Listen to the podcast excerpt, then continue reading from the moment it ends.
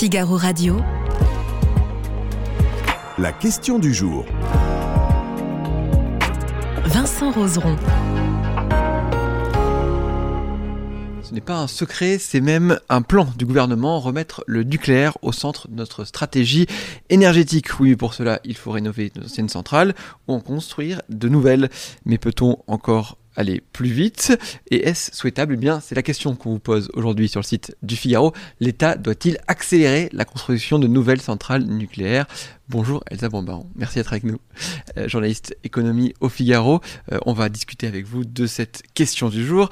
Avant de parler de tout ça, on a l'impression que le, nucléaire revient en grâce de plus en plus euh, pour le gouvernement. Oui, oui, tout à fait. Il y a eu un très très net changement. On est passé d'une phase où parlait de, pour des raisons politiques, hein, de fermer les centrales. Il y avait eu cette fameuse alliance entre le PS et, euh, et les Verts qui a conduit à la fermeture de Fessenheim. Et puis ce revirement devant une réalité euh, incontestable qui est on a besoin d'électrifier de plus en plus notre euh, énergie pour réduire nos émissions de CO2 et cette électrification ben, passe par une augmentation de la production nucléaire, en tout cas en France. Et ça a été acté par un discours, euh, on va dire, fondateur d'Emmanuel Ma- Macron, le fameux discours de Belfort pro- prononcé en, en février 2022. Donc oui, il y a un net changement et aussi un net changement dans, dans l'opinion politique, a priori, euh, dans l'opinion publique, oui, oui. d'acceptation euh, du nucléaire. D'accord, alors on- le problème c'est que faire des centrales nucléaires, relancer tout ça, relancer la machine, bah, ça prend du temps tout de même. Ça prend du temps, oui. Ça prend du temps puisque entre le moment où la décision a été, enfin, la décision politique a été prise, ensuite il a fallu des lois, ensuite il a fallu acter, il y a eu une loi d'accélération du nucléaire et tout n'est pas encore complètement bouclé. On prévoit une éventuelle entrée en service d'une première centrale euh, d'une nouvelle génération, on va dire pour faire simple, un Mhm. EPR2 euh, qui serait installé à Panly en 2035. Donc ça fait un petit peu de temps euh, encore. Il y a un peu de temps de, de latence, on va dire. Il y a ce, ce- cette EPR2, est-ce qu'il y en a d'autres qui sont prévus Est-ce qu'on a... Alors entre deux, oui et non. D'accord. Euh, je vais faire une réponse de Normand. Dans les grosses centrales, on va dire, qui sont capables de produire euh, plus de euh, 1000, giga, euh, 1000 mégawatts, enfin 1 gigawatt et plus d'électricité, il n'y a rien de prévu entre l'arrivée en service de, de Flamanville 3. Donc ça, on, peut, on pourra revenir sur le sujet, parce que c'est un petit peu l'arlésienne du nucléaire français, parce que c'est quand même un projet qui n'a que 12 ans de retard. Donc, ce qui donne une idée aussi de la complexité d'un chantier nucléaire et qui a un surcoût uniquement de 10 milliards d'euros aussi, accessoirement. Euh, et entre donc Flamanville et les nouveaux EPR 2, il y aurait encore euh, 10 ou 11 ans à attendre dans le meilleur des cas. Mhm. Ça, c'est pour les EPR, EPR 2 sur cette technologie-là. Dans l'intervalle, on pourrait avoir ce qu'on appelle des petits réacteurs modulaires. L'acronyme américain, c'est SMR Mhm. qui entrerait en service aux alentours de 2030. Mais ça, c'est des projets qui sont essentiellement portés par des startups. Il y en a un qui est porté par EDF, c'est le projet New Ward. Et c'est une des centrales de beaucoup plus petite capacité et qui ne sont pas conçues pour venir nourrir directement le réseau électrique, mais qui sont conçues pour répondre à des usages précis et notamment à des usages industriels. D'accord. Donc pour, cette, pour cet état des lieux, euh, vous en parliez, on peut en parler d'ailleurs maintenant de, de, de Flamanville. Euh, Est-ce que maintenant qu'on veut faire des centrales nucléaires, euh, c'est ce qu'on rapproche à à Flamanville depuis très longtemps, est-ce qu'on sait encore le faire? Alors, oui et non. c'est un des problèmes du secteur. C'est qu'il a été demandé, euh, au- notamment au, au GIFEN, qui est le, le- le- le syndicat qui regroupe euh, tous les acteurs du, du nucléaire, enfin des professionnels, de chiffrer les besoins en main-d'œuvre euh, du secteur qui ont été estimés à 100 000 personnes d'ici la fin de la décennie. C'est à peu près un peu plus de 10 000 recrutements par an qui sont anticipés. Parce que justement, on n'a plus les compétences, mais à tous les niveaux. Mhm. C'est-à-dire qu'on va probablement manquer à la fois de grands euh, dirigeants capables de gérer ces énormes chantiers. Donc on est allé chercher actuellement des gens qui ont les compétences, je pense notamment à, Joël Barr, qui est euh, délégué interministériel au niveau nucléaire, qui est quelqu'un qui vient de la construction euh, militaire navale. Enfin, on est allé chercher des compétences dans d'autres domaines. Euh, de gens qui sont capables de gérer ces méga chantiers. Et ça va jusque, et on descend à tous les niveaux comme ça, il manque des compétences, euh, jusqu'aux soudeurs, chaudronniers, euh, sachant qu'il y a des avancées techniques qui sont faites aussi, Mhm. euh, notamment là avec les réparations qui ont été nécessaires sur certaines centrales, où des machines à souder ont été euh, achetées, développées, pour justement pallier en partie à ces manques de, de, de personnel. Oui, parce qu'il faut que la, la- que la filière soit attractive pour avoir assez de monde pour Mm. pouvoir construire ou ces nouvelles centrales nucléaires. Alors, la filière était moins attractive parce que quand vous êtes jeune diplômé, qu'on vous dit on va fermer les centrales, Vous n'allez pas trop vers là. intuitivement vous dites bon, ça n'a pas l'air d'être quand même un gros métier d'avenir. Si vous êtes jeune diplômé, euh, physicien ou que sais-je, et qu'on vous dit bah, l'avenir c'est de construire 6, peut-être 14 nouveaux E EPR2 Mhm. et éventuellement en plus derrière il y aura des SMR et puis derrière peut-être des réacteurs de quatrième génération avec des technologies complètement disruptives qui vont permettre d'utiliser en boucle toujours le même uranium. Enfin, ça commence à devenir un peu plus rigolo. Là, on peut se dire que ça va relancer quand même l'intérêt euh, pour les, les- les jeunes générations d'aller vers cette, euh, vers cette filière qui, est de, enfin, qui ouvre de plus en plus de perspectives et qui s'inscrit aussi quand même dans un objectif global de décarbonation. Oui, alors on va en parler aussi après, mais euh, sur, la, sur la partie rénovation, parce qu'on avait des centrales nucléaires et on disait depuis un moment qu'elles arrivaient en fin de vie un peu toutes. Qu'est-ce qu'on va faire de centrales nucléaires? On va Alors, prolonger leur durée de vie? On- on- alors c'est un grand chantier aussi qui est mené en parallèle par EDF qui s'appelle le grand carénage. Mhm. Euh, donc au cours de, il y a des visites décennales pour simplifier qui sont effectuées dans les centrales et l'occasion de ces visites, à l'occasion de ces visites, il y a des grosses opérations de maintenance et de maintenance préventive qui peuvent être, qui peuvent être menées et qui permettent de prolonger la vie des centrales, donc de, de- pour aller de 40 ans à 50 ans à 60. Les Américains sont allés jusqu'à 80 pour certaines centrales.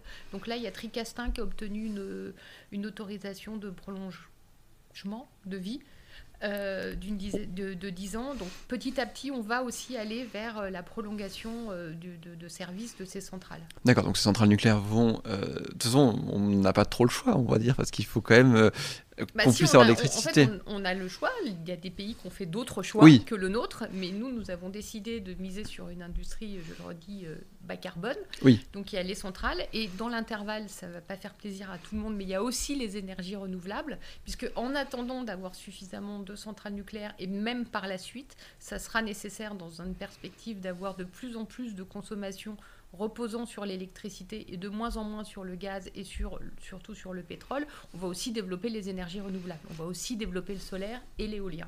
Oui, parce que le, le, le- le nucléaire en France, c'est pas, par exemple, aussi développé. Il est beaucoup plus développé que, qu'en Allemagne, chez nos voisins, où pour le coup. C'est pas difficile parce qu'en fait, les Allemands ont fermé leurs centrales et nous, bah, je- juste avant de, de venir vous rejoindre, je regardais la production nucléaire française aujourd'hui. Là, c'était 66% de la consommation d'électricité française.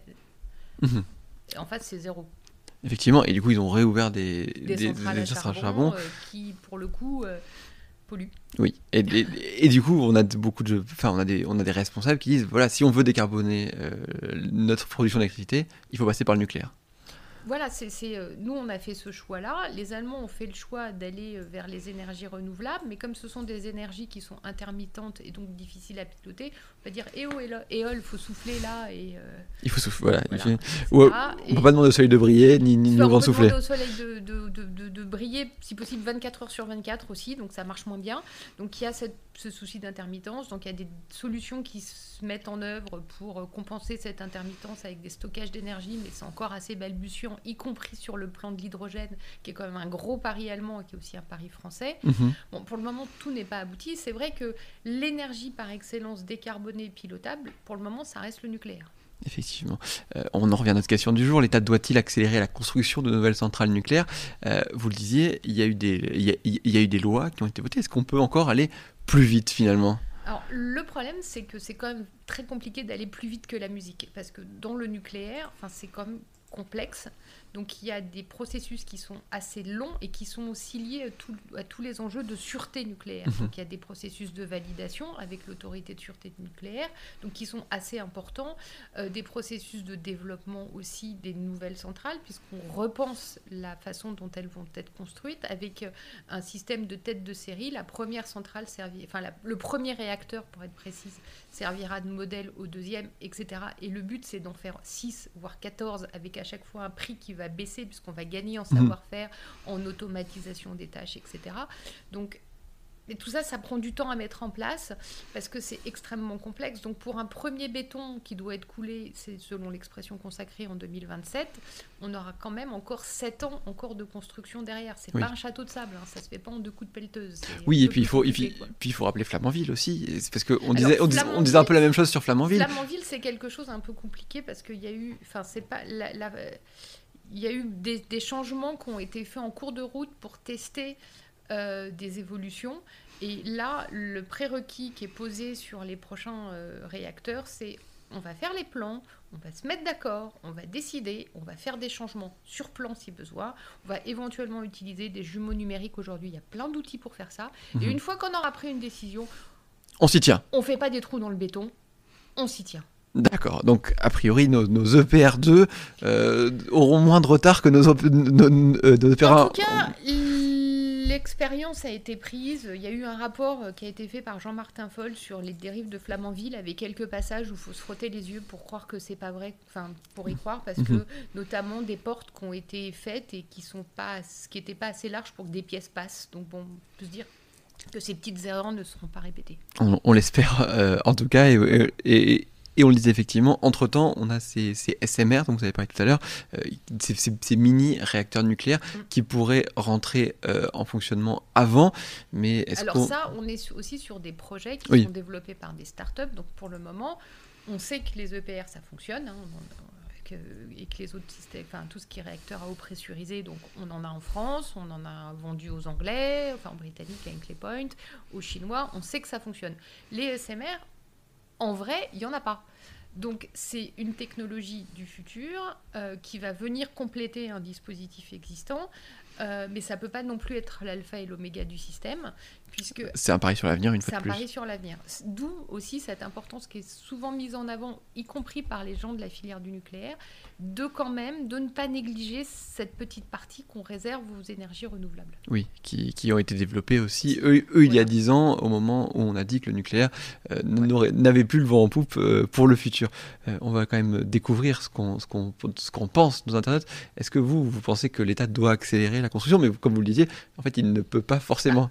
Disons que l'État, à défaut d'accélérer la construction, il doit se, il, il sait ce qu'il fait et se doter euh, des outils pour faire en sorte qu'il n'y ait pas de retard. Mhm. Et c'est une façon d'accélérer, de tenir le calendrier déjà. Effectivement, un calendrier qui sera dans un certain temps. 90% des internautes, eux, souhaitent accélérer la construction de nouvelles centrales C'est nucléaires. extraordinaire parce qu'on est quand même passé d'un moment où on a décidé de la fermeture de centrales pour satisfaire à l'opinion publique et Mhm. là il y a vraiment une prise de conscience de la nécessité d'aller vers cette énergie. Oui, il y, avait, il y avait eu Fukushima aussi, et il y avait eu un, un- un- c'est un pas un traumatisme. Oui, alors c'est c'est- un tsunami.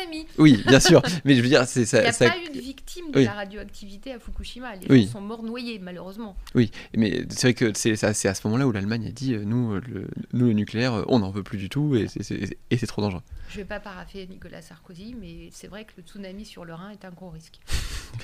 Merci beaucoup, Elsa d'avoir été avec nous aujourd'hui. Je vous souhaite une bonne fin de journée sur le site du Figaro.